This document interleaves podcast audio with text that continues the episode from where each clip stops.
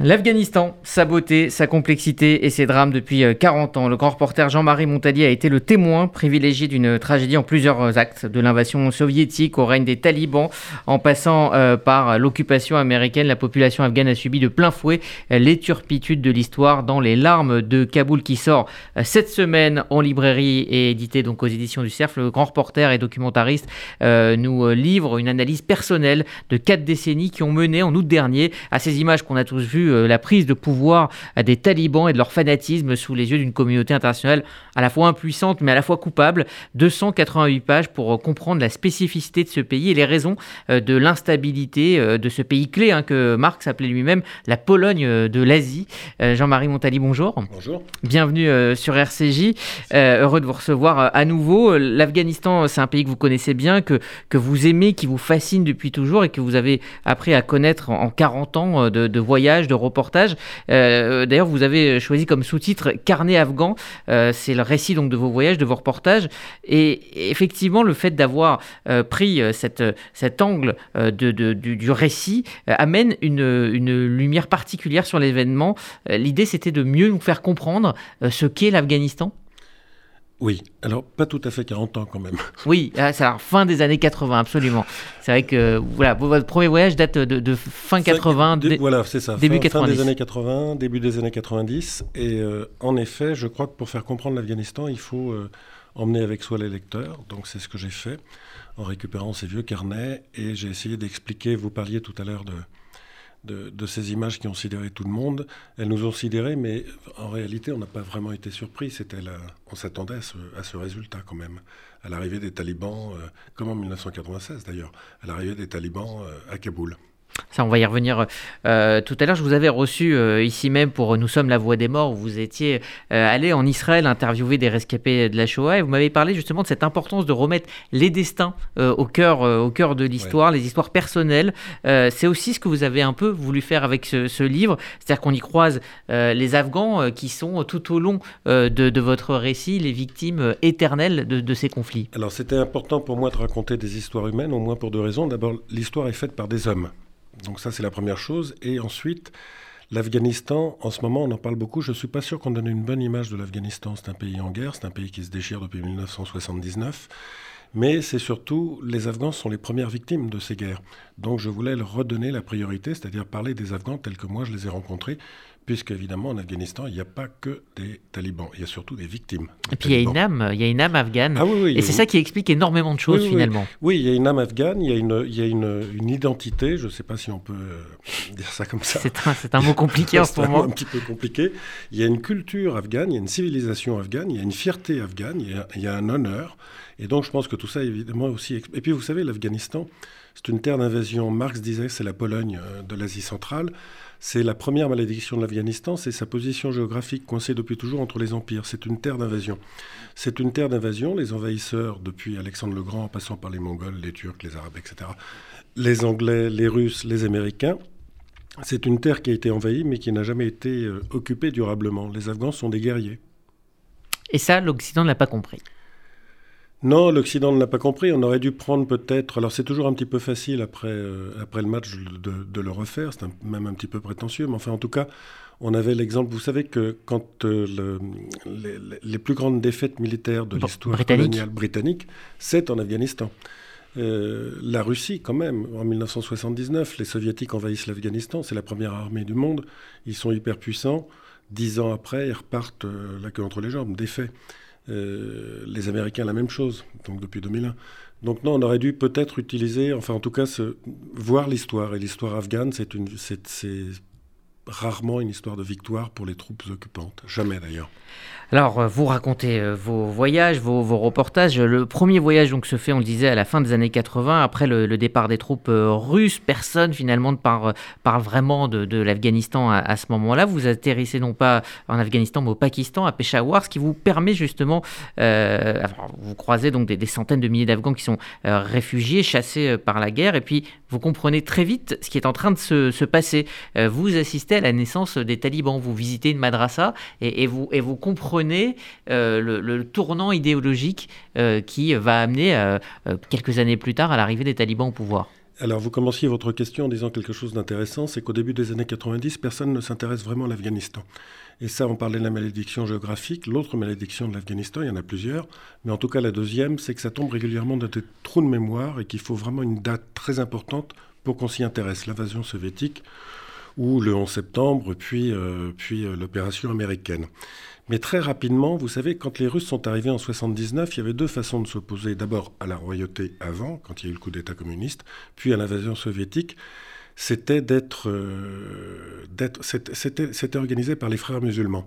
Et tous ces réfugiés qui ont été, euh, qui ont été chassés par, euh, par l'occupation soviétique, qui sont allés au Pakistan, se sont réfugiés pour la plupart dans la zone tribale, où là, ils ont été pris en charge par des écoles coraniques. Donc on parle des talibans depuis les années 94, 1994, depuis leur, leur offensive, mais en revanche, ça faisait quand même quelques dizaines d'années que les madrasas forment religieusement, idéologiquement, politiquement, militairement, des étudiants en religion qui deviennent des combattants et qui ont fourni d'autres. Avant les talibans, il y avait d'autres groupes extrémistes, hein, comme euh, le SB Islami de Gulbuddin Ekmatyar, surnommé le boucher de Kaboul. Et tout ça, tous ces gens-là ont été formés dans les madrasas, où on apprend la haine de l'Occident, la haine du, du mécréant, la haine du juif, enfin la haine de tout ce qui ne n'est pas représenté par cette idéologie. vous dites l'enseignement y est euh, blasphématoire, ce que euh, Dieu sait, un homme n'a pas besoin de le savoir. C'est exactement ça. Il alors, on a essayé, de, dans, les camps de réfugiés euh, au Pakistan, mais ailleurs aussi, en Iran, les réfugiés ont essayé de constituer des écoles quand même où on apprenait quelques rudiments de mathématiques ou de peu importe.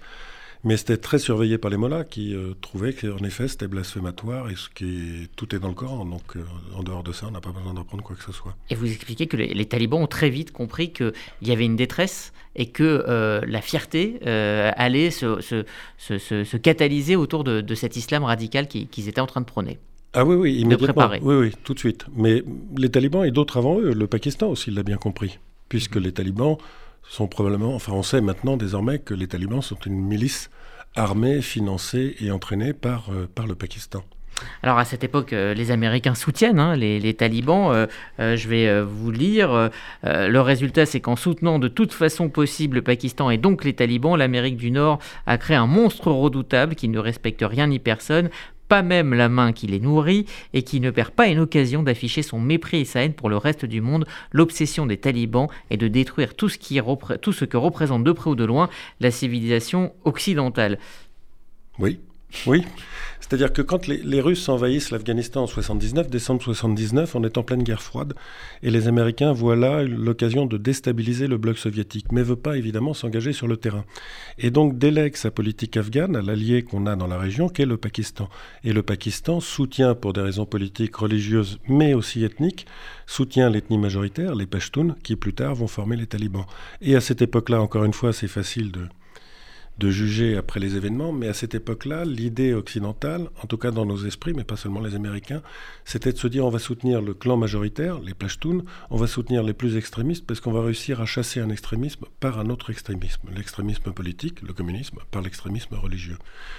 Bon. Euh, sauf qu'il y a eu un effet boomerang. Sauf qu'il y a eu un effet boomerang, évidemment, et que là-dessus, l'Afghanistan des talibans, enfin en tout cas si on parle de l'Afghanistan des talibans avant aujourd'hui, c'est-à-dire 1996, c'est devenu, euh, bah, c'est devenu le premier pays exportateur. Probablement c'est la première fois dans l'histoire d'ailleurs qu'il y a un pays qui se consacre exclusivement à la formation de terroristes. Oui. C'est devenu une spécialité avec la drogue. Alors vous expliquez justement comment, euh, sous le règne des talibans, euh, euh, l'Afghanistan est devenu vraiment la plaque tournante du terrorisme international. Oui, oui, bien sûr. La plupart des terroristes qui ont frappé en Occident dans ces années-là ont été formés soit dans les territoires, soit dans la zone tribale au Pakistan, soit, soit en Afghanistan.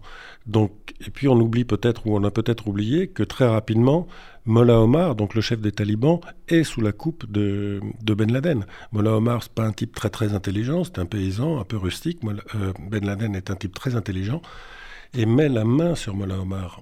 Et donc Ben Laden, lui, dans son idée, c'est de créer une internationale islamiste et ça se passe en Afghanistan. Alors bon, la suite, on, la connaît euh, malheureusement. Il y a un personnage central euh, dans votre livre, dans l'histoire afghane, dans votre parcours. Euh, c'est le commandant Massoud, assassiné quelques jours justement avant le 11 septembre. D'ailleurs, vous expliquez que, cela n'est tout sauf un hasard. vous avez noué un lien fort avec lui, vous l'avez rencontré plusieurs fois. Vous, êtes, vous dites même que vous êtes sorti de la posture de journaliste pour devenir ce qu'on appelle un fidèle de, de Massoud. Qu'est-ce qu'il incarne pour vous? Alors, Massoud, il incarne plusieurs choses. D'abord, c'est quelqu'un, je pense que c'était quelqu'un d'admirable, c'était quelqu'un quand on le rencontrait, quand on est journaliste et qu'on arrivait d'aventure, quand on voit Massoud, on a l'impression que Massoud est sorti tout droit d'un roman de Joseph Kessel. Donc forcément, il est intéressant. Ensuite, Massoud, à la tête d'une armée de gueux, quand même, a défait, euh, a défait l'Union soviétique. Ça, c'est une chose. Et la deuxième, c'est qu'il s'est battu avec la même obstination contre le fanatisme musulman. C'est-à-dire qu'en se battant, il n'a pas seulement sauvé l'honneur de, sa religion, en se battant contre les talibans, en se dressant contre les talibans, mais avant contre, d'autres fanatiques, il a aussi sauvé l'honneur de l'humanité. Quand on se dresse contre un fanatisme, quel qu'il soit, on sauve l'honneur de l'humanité. Ensuite, je crois qu'il était le seul, j'ai rencontré plusieurs chefs de guerre en, en Afghanistan tout au long de ces années, il était le seul probablement à avoir une vision nationale de son pays, qui n'était pas seulement une vision ethnique ou religieuse. Il avait une ambition nationale pour son pays. Et ensuite, quand même, il nous a... Enfin, moi, en 1998, il m'a écrit une longue lettre où il expliquait pourquoi il se battait depuis tant d'années. Il nous a expliqué, il expliquait dans cette lettre aussi l'importance de le soutenir. Et si on relit cette lettre aujourd'hui, j'imagine que vous l'avez lue euh, dans le livre, elle est extraordinairement d'actualité. C'est-à-dire qu'on peut la republier aujourd'hui. Tout y est. Les attentats, Ben Laden, Al-Qaïda, Daesh plus tard, etc. Donc c'était quelqu'un qui avait en tout cas une vision politique et une vision afghane qui était, qui était, qui était admirable. Oui. Que l'Occident n'a pas voulu entendre, à cette époque-là en tout cas. Non, bah, jamais en fait. L'Occident ne l'a jamais entendu, tout simplement parce que euh, on a soutenu, comme je vous le disais tout à l'heure, l'Occident soutenait l'ethnie majoritaire dont ne faisait pas partie Massoud. Massoud était tadjik. Mhm. Donc son message euh, qu'il est euh, allé porter hein, au-delà des, frontières, il a fait euh, le, voyage en France notamment, n'a pas été entendu pour, des raisons de, de politique Oui, il n'a pas été entendu d'abord parce que Massoud était l'ennemi du Pakistan. Nous, le Pakistan, c'était notre allié et en tout cas, c'était commercialement quelqu'un. Enfin, c'est un pays très intéressant pour nous puisqu'on vend beaucoup d'armes au Pakistan. on ne l'a pas entendu parce qu'on soutenait les Pashtuns. On hmm. soutenait l'ethnie majoritaire. Vous dites qu'il l'incarne et qu'il pourrait incarner, en tout cas son, idéal, c'était vraiment un islam démocratique. Oui, alors Massoud a commencé, comme beaucoup de jeunes Afghans avant, avant, avant l'invasion soviétique, a commencé quand même instruit par les frères musulmans, en tout cas dans la doctrine des frères musulmans. Et petit à petit, alors, mais d'un autre côté, il était aussi au lycée français. C'était quelqu'un de très curieux intellectuellement. Il a été suivi, vous le savez, il y avait beaucoup de médecins humanitaires qui ont suivi la guérilla du commandant Massoud. Il a reçu beaucoup de journalistes, contrairement à d'autres chefs de guerre qui refusaient de nous recevoir parce que nous étions des mécréants. Donc petit à petit, il s'est assoupli, il s'est adouci et il a viré au soufisme. Et effectivement, il pensait que euh, un pays devait être dirigé par autre chose que la charia. Mmh. Alors, euh, vous terminez le livre en parlant justement de son héritier, euh, Ahmad Massoud, euh, son, fils. il avait dit en, mars 2021 J'espère que les Américains ne vont pas faire la même erreur qu'au Vietnam, où leur retrait précipité avait permis aux armées communistes de déferler vers le sud pour imposer un régime terrible. Or, c'est exactement ce qui s'est passé le 15 août dernier. C'est exactement ce qui s'est passé. Les Américains sont partis. Alors ça, ça a été un petit peu une surprise. Ils sont partis très rapidement. Surtout, ils n'ont pas du tout préparé leur départ et l'après l'après après l'occupation. Donc les, les, les, talibans sont entrés dans Kaboul très rapidement. Enfin, j'ai l'air d'insister un petit peu, mais mais euh, sont arrivés accompagnés quand même par les services secrets militaires euh, pakistanais, euh, les généraux pakistanais. Donc on a, on a, on a, on a laissé faire. On a laissé faire. Et vous dites, hein, il est vain de penser que les nouveaux talibans n'ont rien à voir avec leurs prédécesseurs. Non, non, non. Non, sont exactement les mêmes. Quand on se dresse, encore une fois, quand on se dresse contre les talibans, on ne se dresse pas contre des individus, on se dresse contre une idéologie. Et cette idéologie, aucun des nouveaux talibans ne l'a, ne l'a récusée, ne l'a, ne, l'a reniée. Alors il y a quand même une différence entre 1996 et aujourd'hui, c'est peut-être les réseaux sociaux. C'est-à-dire que dans les années 90, les talibans faisaient des exécutions publiques au stade olympique de Kaboul. Aujourd'hui, ils le font moins parce que ça serait évidemment filmé avec, avec les. Et puis ils ont aussi le sens de la communication. Ils ont le sens de la communication. Ils ont un meilleur sens de la communication. Voilà.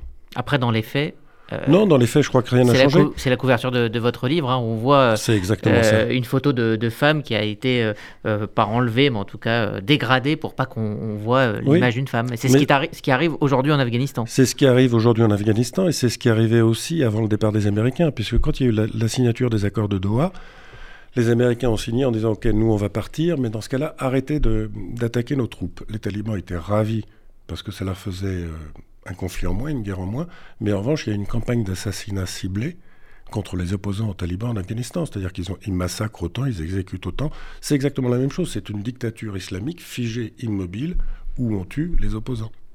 Alors vous terminez aussi votre livre par cette lettre que vous avez adressée au président Macron. Vous lui demandez de ne pas abandonner l'Afghanistan. Qu'est-ce que, que peut faire la résistance afghane aujourd'hui dans, dans les moyens dont elle dispose? Alors la, première, la question qu'on doit se poser, c'est surtout nous, qu'est-ce qu'on peut faire pour aider la résistance afghane? Je crois que les Afghans en ont un petit peu assez qu'on fasse la guerre pour eux. C'est le, sentiment que j'ai, je discute pas tous les jours, mais assez régulièrement avec les gens de la résistance afghane, qui ne veulent plus qu'on les aide, ne veulent plus qu'on s'engage sur le terrain, mais qu'en revanche, on soutienne les bons, ceux qui se battent contre les fossoyeurs de la liberté, c'est-à-dire qu'on soutienne la résistance d'une façon ou d'une autre. Mais est-ce que les talibans euh, euh pas, euh, ne sont pas revenus au pouvoir avec une certaine adhésion d'une partie de, de, la population?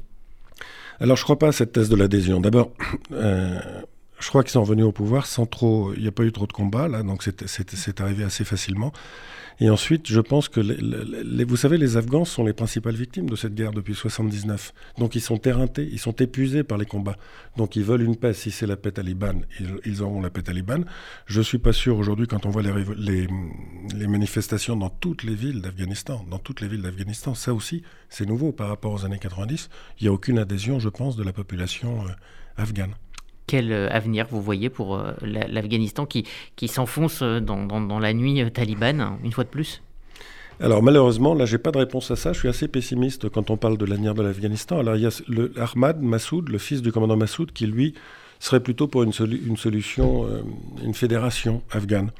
Je sais pas. Franchement, je ne sais pas. Moi, je, je suis assez pessimiste. J'ai l'impression que cette nuit va être très longue pourquoi avoir écrit euh, ce, livre avec, euh, j'allais dire, à hauteur d'être humain, euh, de, rencontres, de, cas particuliers, de cas très précis Quelle était l'idée pour, le lecteur? Alors moi je crois que d'abord je suis journaliste, je suis reporter. Le reportage c'est du journalisme, c'est du journalisme de récit. Donc je, fais un récit, je raconte des histoires. Et ensuite, vous l'avez compris, c'est un pays que j'aime profondément. Et si j'aime profondément ce pays, c'est parce que j'aime les Afghans et que ça méritait probablement de faire un autre portrait des Afghans que celui qu'on qu lit depuis quelques mois dans la presse. Ouais. Eh bien, merci euh, Jean-Marie euh, Montali, Les larmes de euh, Kaboul. C'est aux éditions du CERF. C'est absolument passionnant. Ce qui est vraiment très intéressant, hein, je le disais à l'instant, c'est que on, on, voilà, on vit cette expérience à hauteur d'humain que, que l'on croise, de, de destin. de, de, on rentre aussi dans les mœurs de la société afghane. Ça aussi, c'est très intéressant. Ouais. Au-delà même de la grande, de la grande histoire qu'on peut, qu'on peut voir aux infos. En tout cas, je vous conseille vraiment la, la lecture de ce livre. Ça vous permettra vraiment de comprendre ce qui s'est passé ces 40 dernières années euh, en Afghanistan, donc un, un endroit euh, évidemment euh, clé pour le, le, monde et qui s'est révélé clé par la suite. Merci à vous d'être venu Merci. sur RCJ.